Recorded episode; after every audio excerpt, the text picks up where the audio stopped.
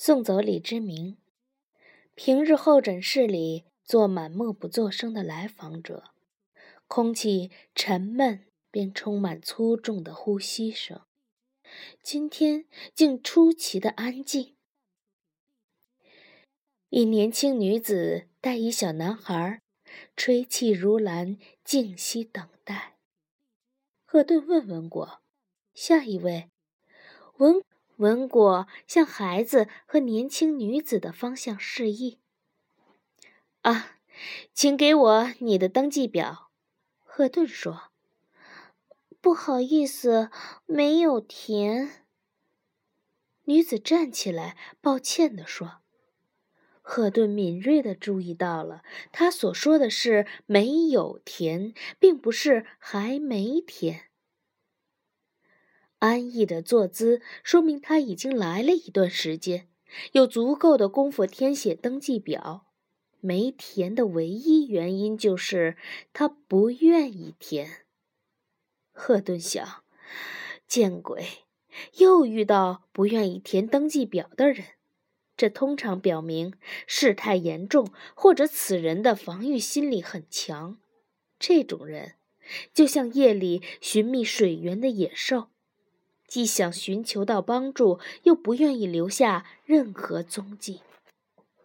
赫顿理解他们，不过通常的做法是在表格上造假，胡乱填写姓名、地址、电话资料等等。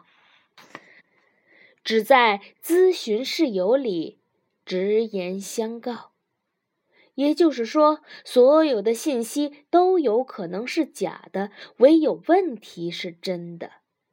这位带孩子的女性走得更远，竟不着一字。赫顿未置可否，文果觉察到了他的嗔怒。为表示自己工作的缜密，把刚才说了 n 次的话又重复了一遍。填了登记表，心理师不用从头问起。其实你核算，节省了时间呢。年轻女子面色微红，不是不想填，是我不认识那么多字儿。心理师赫顿就算见多识广，也着实吓了一跳，不由得重新打量这个女子：长发披肩，身穿合体的带青色职业装，领旁还别着一枚金光四射的蝴蝶胸针，从哪个角度上来说，都是标志的白领丽人呐。居然是个文盲，文盲就文盲吧，谁说文盲就不能来看心理医生呢？来的都是客，全凭一张嘴。赫顿说：“好吧，不甜就不甜，请随我来，咱们正式开始。”女子身影未动，一旁的小男孩站了起来，随着赫顿就往心理室走。赫顿和气地对他说：“小弟弟，请你在外面稍等一会儿，我和他谈完了，你们再会合。”小男孩奇怪地仰起头：“为什么你要和他谈完了才理我呢？”他身穿着雪白的运动裤、雪白的羊绒衫，脸蛋儿也像奶酪儿一样的瓷白色。好像一个雪娃娃，因为我们这是工作呀。赫顿耐心解释：“为什么和我谈就不是工作呢？”雪娃娃不以为然：“呃，因为……”赫顿一时语塞，他不想在工作尚未开始时就在无干人员的分神。递眼神给年轻女子，示意她赶快跟上，以结束这无谓的耽搁。女子对雪娃娃说：“阿团，你不要乱说。”阿团撒娇：“谁乱说了？是他不让我进去吗？”赫顿等待着，他至今也没搞清楚女子和孩子的关系。说是母子，年龄不符；说是姐弟，面貌不像。好在这也不是什么重要事，毕竟年轻女子的问题不会因为这孩子而引发。他们的关系看起来还不错。赶快进去，我开始计时了。文果指了一下墙上的挂钟。雪娃娃大摇大摆地跟着赫顿进了心理室。赫顿很奇怪：“你怎么进来了？”阿团说：“本来就应该我进呢。”说着，黑白分明的眼珠咕噜噜地巡视着心理室的陈设，然后很有礼貌地问赫顿：“心理师，我坐哪儿合适？”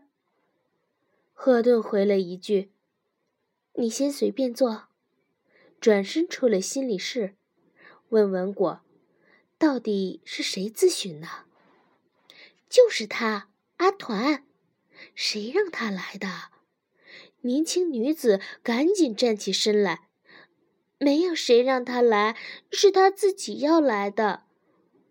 赫顿说：“那你是他什么人？”年轻女子说：“阿团是我们老板的独生子，我是老板的秘书。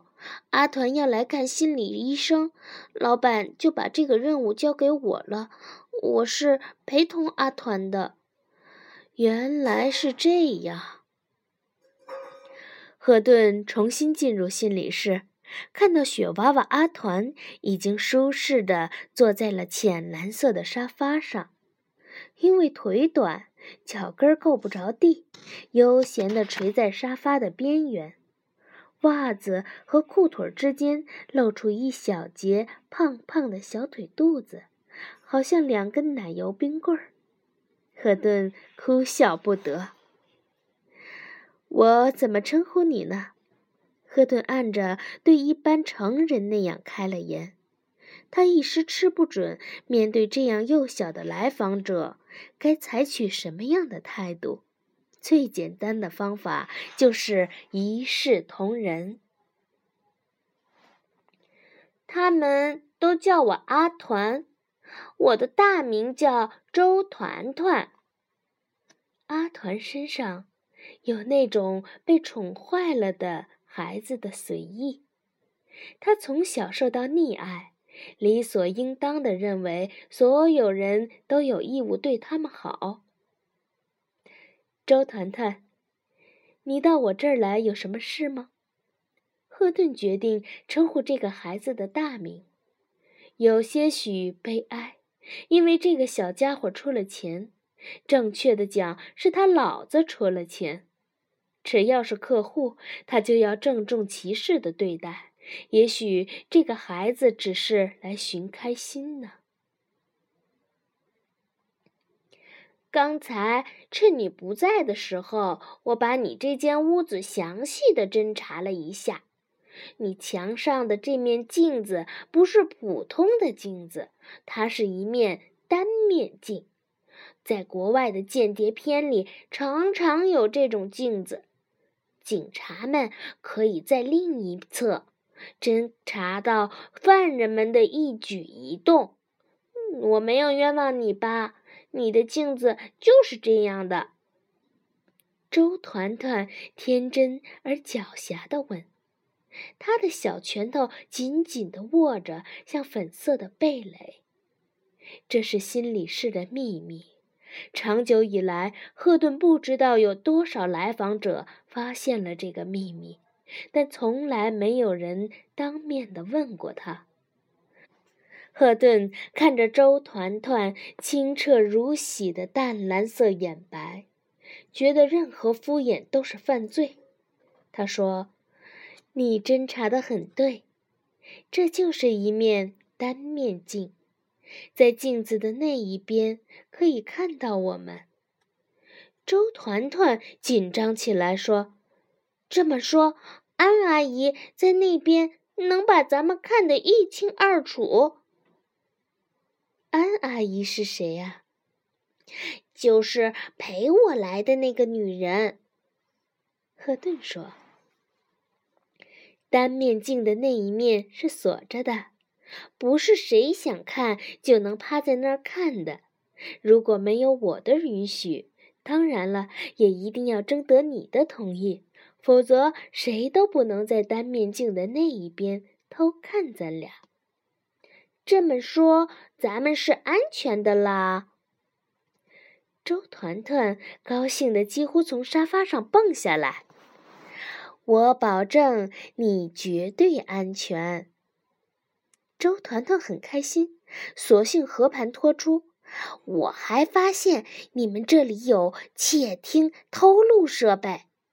他指指沙发扶手下侧。要不是顾及仪表，赫顿几乎捶胸顿足。心理室的精心安排，在这个小机灵鬼面前原形毕露，不堪一击。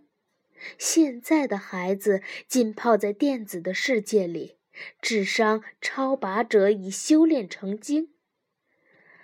赫顿不敢敷衍，索性全盘招了。是你观察得很细致，这里有你所说的窃听和偷录设备，我们也没有特别的伪装，只是略微的遮蔽了一下。不过你放心。他们现在都是关着的，正确的说，他们应该叫录音录像设备，是是为了工作需要而安装的。如果没有你的允许，这些都不会使用。其实，在登记表的注意事项里都写得很明白了，只是你没有填表，所以没看到。赫顿不敢小看这两条小腿儿都蹬不着地的来访者，事无巨细地解释着：“那不是我的错，是安阿姨的失误。她看了注意事项，却没有转达给我。”好啦，有关设备的问题是不是到此为止呢？咱们进入正题。”赫顿说。他是一个有操守的心理师。进入心理室后的每一分钟，都是来访者用金钱买下的时间。童叟无欺，他要尽快投入工作。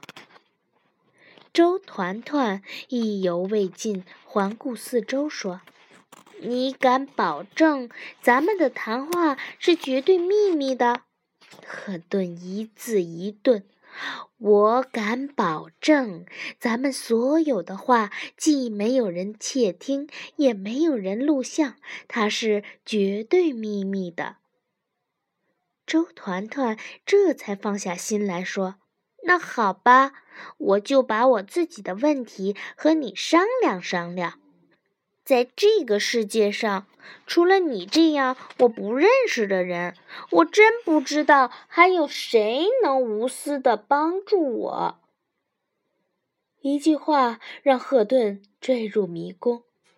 饭来张口、衣来伸手的贵公子有什么忧愁、什么烦恼？不待他继续发问，周团团就凑近他，用极细小的声音问。我的问题就是，请你告诉我，有什么法子能不让外面这个我叫阿姨的女人和我爸爸结婚？一口特属于孩子口腔带着的酸甜味儿的气息，融融地扑到了赫顿的腮帮子。问题之严峻，连赫顿。都不由自主地看了看紧锁的门，这屋子的隔音设备应该是不错的吧？我爸爸和我妈妈离婚了，他们各自都有了第三者，我也没有办法。雪娃娃长长的叹了口气。按说，孩子是不应该有这样沉闷的气息。他那没有一丝褶皱的光亮的脸庞出现了大面积的痉挛。我是他们的开心果，我是他们之间唯一的纽带。我一直在等待他们回头。可是门外这个女人是我爸爸的秘书，他先下手为强，天天围着我爸爸转，问寒问暖，把我爸爸给感动了。他们在商量结婚的事儿。你说他们是要结了婚，那我爸爸和我妈妈复婚的事儿就再没有希望了，我就没有爸爸，也就没有妈妈了。或者说，我就会有两个爸爸加上两个妈妈了。爸爸妈妈这种东西，一样一个最好，不能太少，也不能太多，多了少了都是很悲惨的。我不知道如何阻止他们。我爸爸是一个脾气很暴的人。他要是看出了我想阻止他结婚，会完全不顾我的反对，更快结婚的。所以我只能装作和安阿姨好，才能打听他们的真实动向。我也不能和我妈妈商量，因为我妈要是一听说爸爸要结婚，她也会加快步伐嫁人的。我面临的形势更复杂了。我只有求助一个外人，这个人能明白我的意思，还能帮助我，给我解决困难，还得保密。我所有的叔叔、阿姨、大爷、大娘、姑姑、婶婶、舅舅们都不行，他们都是碎嘴子、长舌头。我要是跟他们一个人说了，就等于跟所有人说了，事情就砸了。我从电视里知道，心理医生就是帮人的忙。我就跟阿姨说要去看心理医生。阿姨现在想跟我爸爸结婚，可会讨好我了。我说什么就是什么。我让阿姨把您上午所有的时间都定下来了，她是用不同人的名字定的。要不然你这里的工作人员不干呢。所以，心理师阿姨，你不用着急。今天上午所有的时间都是咱们的，你就帮我想个好法子，让外面这个女人离开我爸爸。我想了半天，只有一个办法，就是让屋外的这个女人死掉。如果她死了，就不能和我爸爸结婚了。告诉你一个秘密，我已经开始给安阿姨下毒啦。